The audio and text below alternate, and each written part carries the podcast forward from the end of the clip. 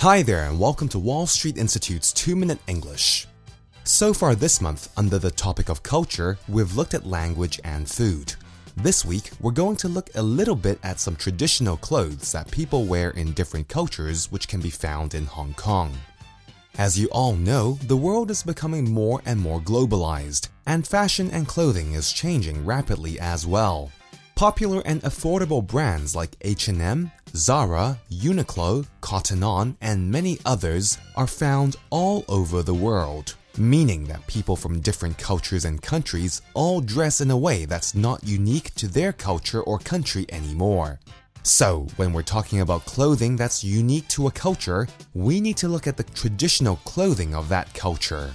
We'll focus on those items that we can actually still see in Hong Kong. Hong Kong is a Chinese city, so what traditional Chinese garment comes to mind?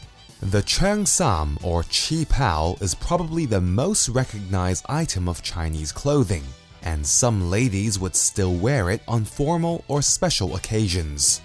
In India, the traditional garment worn by ladies is called a sari. Although saris come in different styles, the most common style is for the sari to be wrapped around the waist with one end then draped over the shoulder baring the midriff.